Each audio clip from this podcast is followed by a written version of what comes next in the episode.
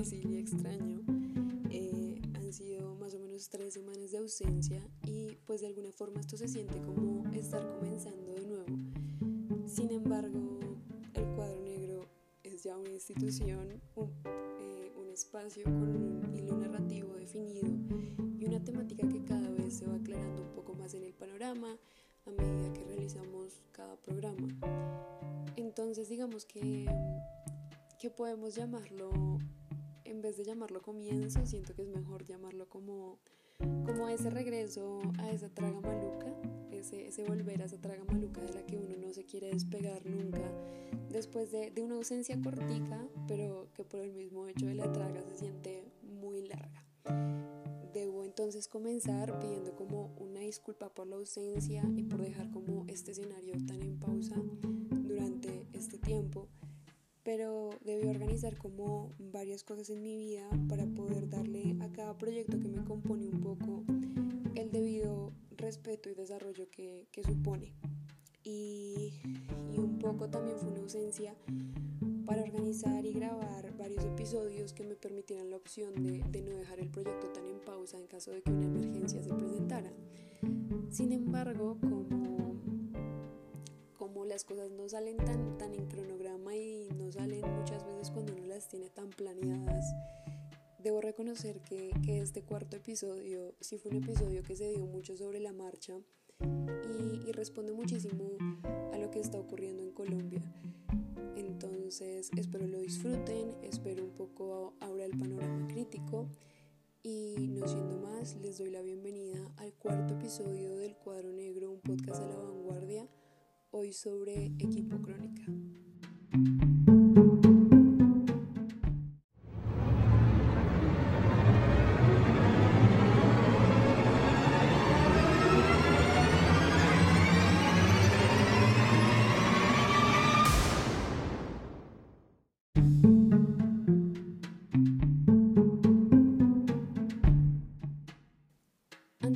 equipo crónica. Siento que es justo hablar un poco de lo que ocurre en el país y, y, que le da sentido al tema del que vamos a hablar, ¿no?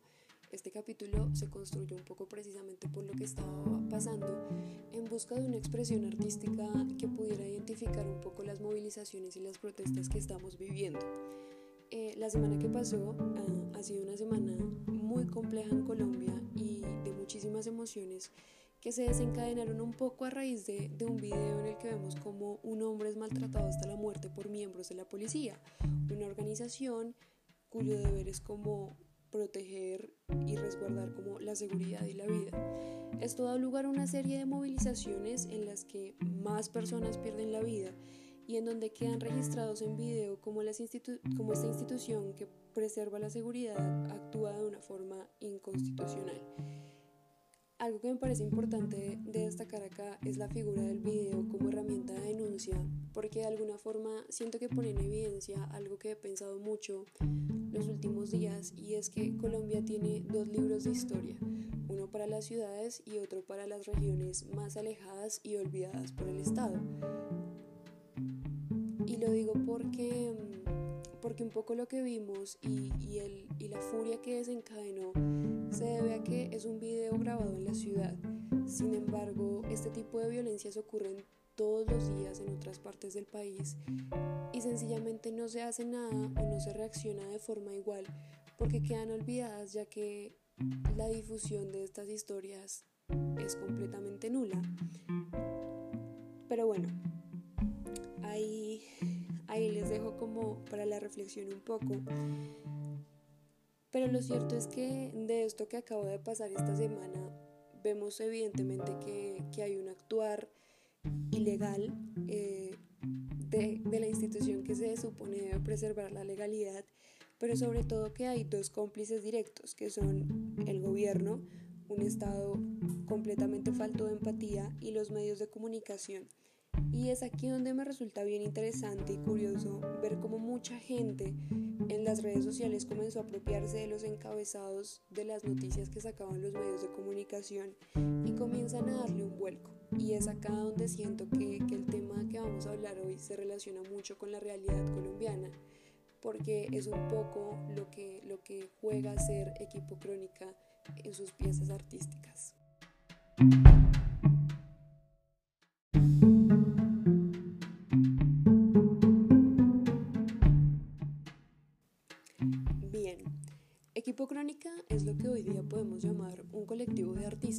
Puede decirse así. Eh, nace a finales de 1964 en Valencia, España, gracias a, a los intereses de tres artistas, Rafael Solves, Manuel Valdés y Juan Antonio Toledo, que vieron en el arte pop una forma sí de contracultura, pero sobre todo una forma de expresión contra sistema. Que un poco en el contexto histórico, eh, los años 60 en el mundo eran una época que se caracterizaba muchísimo por la, por la revolución artística y por este discurso del peace and love. Y, y con esta revolución llegarían también nuevas ideologías y perspectivas de vida que, que incitarían e invitarían a la movilización social y esta realidad no sería ajena a España, independiente de la dictadura de Franco y de todos los limitantes que se habían impuesto para la participación en, nombre de, la preservación de la moral.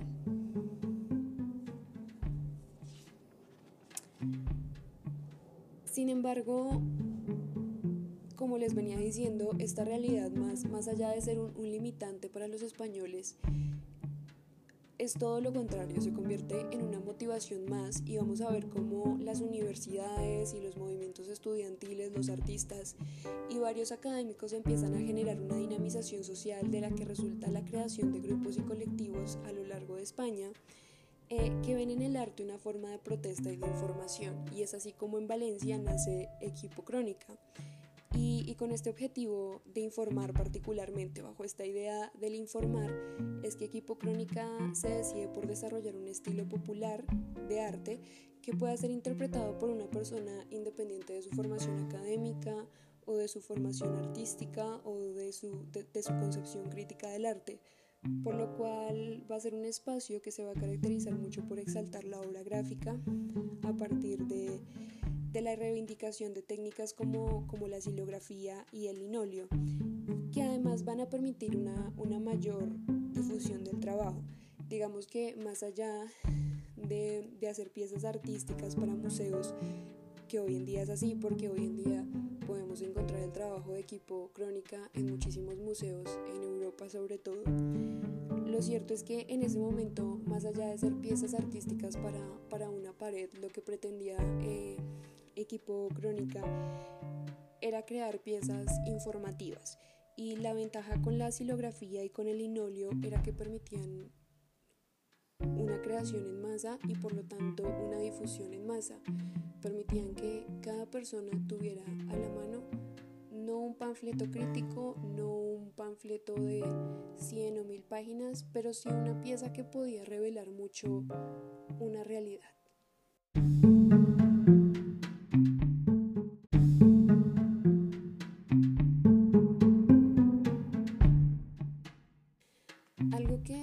Pareció destacar en el trabajo de equipo crónica, más allá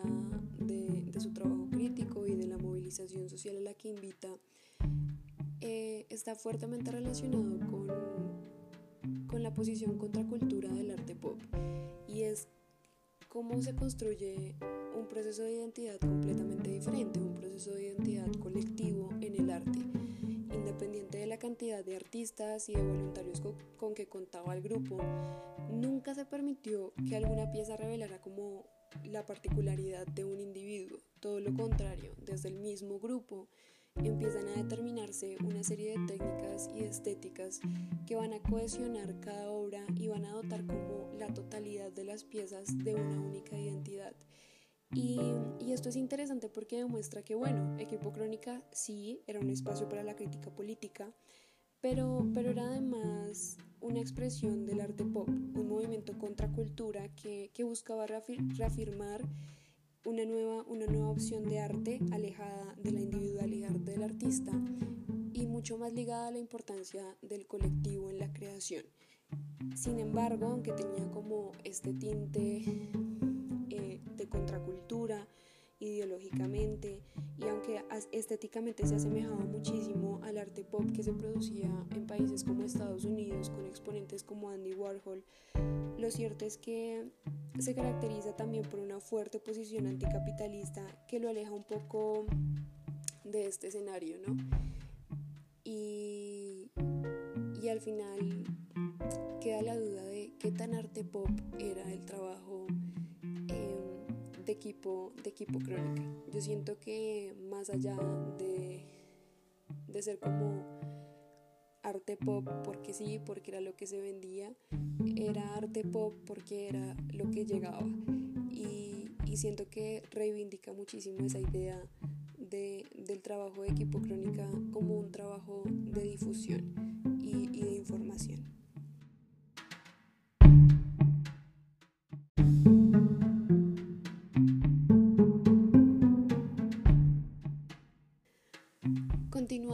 Con este hilo de, de, la construcción de la identidad y de cómo se configura toda esta identidad de grupo y de comunidad, un elemento clave dentro, dentro de la obra de equipo crónica va a ser el uso que le darán a la, a la propaganda franquista que circulaba obviamente en diarios, semanarios, periódicos, revistas, bueno, infinidad de, medio, de medios de comunicación en España e incluso que circulaban por fuera para mostrar para mostrar oposición y siento que, que, se relaciona mucho con este fenómeno que se desencadenó en las redes sociales de usar los encabezados de, de estos medios de comunicación de toda la vida para crear memes y para denunciar un poco la complicidad de los medios de comunicación con los eventos que, que están teniendo lugar en el país. No sé si los memes sean la nueva obra gráfica y la nueva expresión artística contra cultura y contra sistema, pero sí siento que, que son espacios de denuncia interesantes. Y, y siento que es acá cuando vemos la importancia de crear material no solo para las élites, eh, para las personas formadas académicamente, sino, sino material que pueda llegar a todo el mundo, ya sea a través del a través eh, del arte o, o, a través de las impresiones en linóleo con silografía. Eh, la opción de crear material que, que permita que la gente se cuestione muchísimas cosas y muchísimos patrones violentos que hemos venido legitimando un poco por la historia que tenemos eh, y un poco porque no solo es una situación que se ve en Colombia, sino que es una situación que lamentablemente se ha reproducido por todo el mundo a lo largo de muchísimos años. Como podemos ver, estamos, estamos viendo eh, que, le, que el trabajo que hace Equipo Crónica es un poco contra, contra el gobierno de Franco en, en los años 50, 60 y estamos viendo que 70, 80 años después la realidad al otro lado del mundo es muy, muy similar.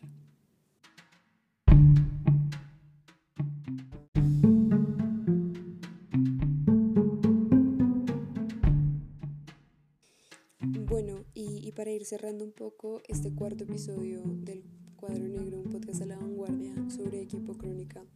me parece bien importante decirles que, que, lo último que quiero es que se lleven el discurso de que en algún momento de la historia en España hubo un movimiento artístico que se llamaba Equipo Crónica, que era contra cultura y contra sistema. Bueno, sí, muy chévere saber esos datos. De pronto si le están cayendo a alguna persona que estudia artes eh, o hasta que estudie ciencias políticas, le puede parecer como chimba que le voten ahí el dato curioso de la semana. Sin embargo, siento que, que antes que ser un espacio para llenar la cabeza de, datos innecesarios, es un espacio para reconocer en nuestra historia otros modelos de participación y de movilización que pueden ser muy útiles en nuestra realidad, que obviamente dista muchísimo de la realidad de hace 80 años, sí, pero que igual tiene, tiene ciertas conexiones y ciertas similitudes y ciertos intereses comunes. Entonces, mi invitación es a que reconozcamos un poco en la historia la pedagogía, la pedagogía de la historia y lo que nos puede enseñar la historia. Y, es también una invitación a no deslegitimar ninguna forma de manifestación eh, me duele mucho ver cómo el gobierno y los medios de comunicación tildan de violencia y vandalismo la rabia de la gente en las calles, sobre todo porque vandalismo y violencia son palabras que tienen connotaciones muy fuertes, eh, semánticamente hablando, en la realidad de nuestro país. Entonces, es una invitación a no deslegitimar ninguna forma de protesta y sí a crear espacios entonces de participación con los que, con los que se puedan identificar y por qué no hacerlo, hacerlo desde un espacio tan bonito y, tan creador y dador de vida como, como lo es el arte. Eh, celebro muchísimo el ver ahorita en redes sociales, Instagram, Facebook, Twitter, inmensidad de fotos de, de personas yendo a los CAIs eh, a resignificarlos un poco y a reapropiarse un poco de estos espacios que alguna vez fueron considerados espacios de represión y, y construir a partir de esto espacios para, para la creación de colectivo. No siendo más, Muchas gracias por estar aquí, por escuchar y, y por salir y movilizarse.